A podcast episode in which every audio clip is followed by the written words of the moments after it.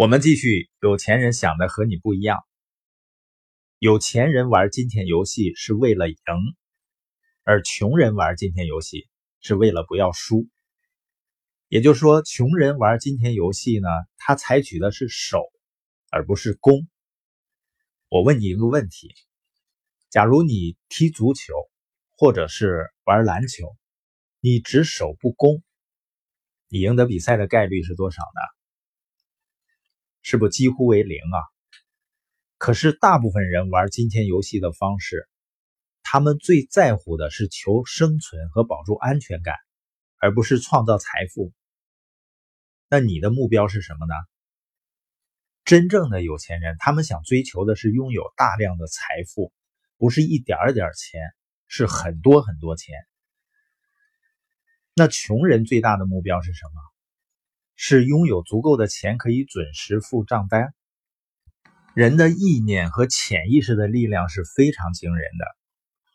如果你想的是拥有足够付账单的钱，你会发现呢，你正好得到那些钱，够你付清各种账单的。所以很多人会很奇怪，我为什么剩不下来钱呢？这跟你的目标有关系。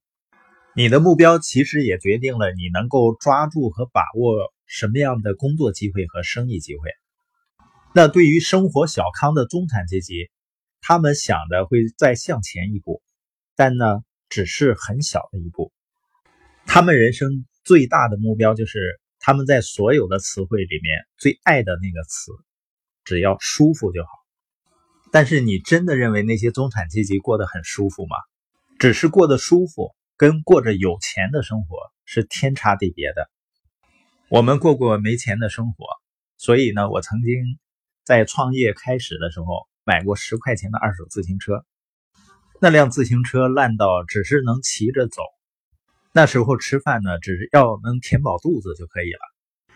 后来我们采取了行动，我们跃升到舒服的层次，过得舒服是件好事儿。有的时候呢，可以去好的餐厅换换口味，不过你能点的菜呢，还是有限。我知道那些生活只是达到舒服层次的人，他们到餐厅是怎么点菜的？他们通常会把菜单上的价格当做要吃什么的依据。假如你只是过得舒服，你对自己每顿饭要吃到什么价格还是有要求的。而你真正有钱的时候呢，你再也不需要看菜单上的价格了，你会带着家人吃你们想吃的东西，不管它多少钱。但是如果你在很穷或者出于舒服这个层次的时候，你是很难那样去做的。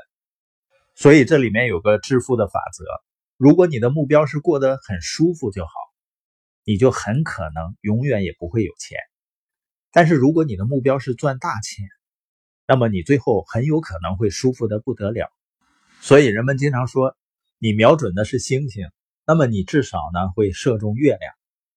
没钱的人呢，连自己家的天花板都不瞄准，他还抱怨命运不公平，为什么自己没有钱不能成功？这回你知道原因了吧？你会得到你真正想要得到的东西。如果你想要有钱，你的目标必须是变成有钱人，而且要有具体的数字，在什么时间得到，而不是有足够的钱付账单，也不是只够过舒服的生活。最后呢，还是来一个宣言，请把你的手呢放在你的心上，说我的目标至少要变成千万富翁。当然，如果你现在已经是千万富翁了，你就说我的目标是至少变成亿万富翁。现在呢，再摸着你的头说，这是有钱人的脑袋。当然，我们不仅要像有钱人一样思考，我们还要像有钱人一样行动。你要写下两个财务目标，要确实下决心创造富裕生活，而不是平庸生活或者贫穷生活。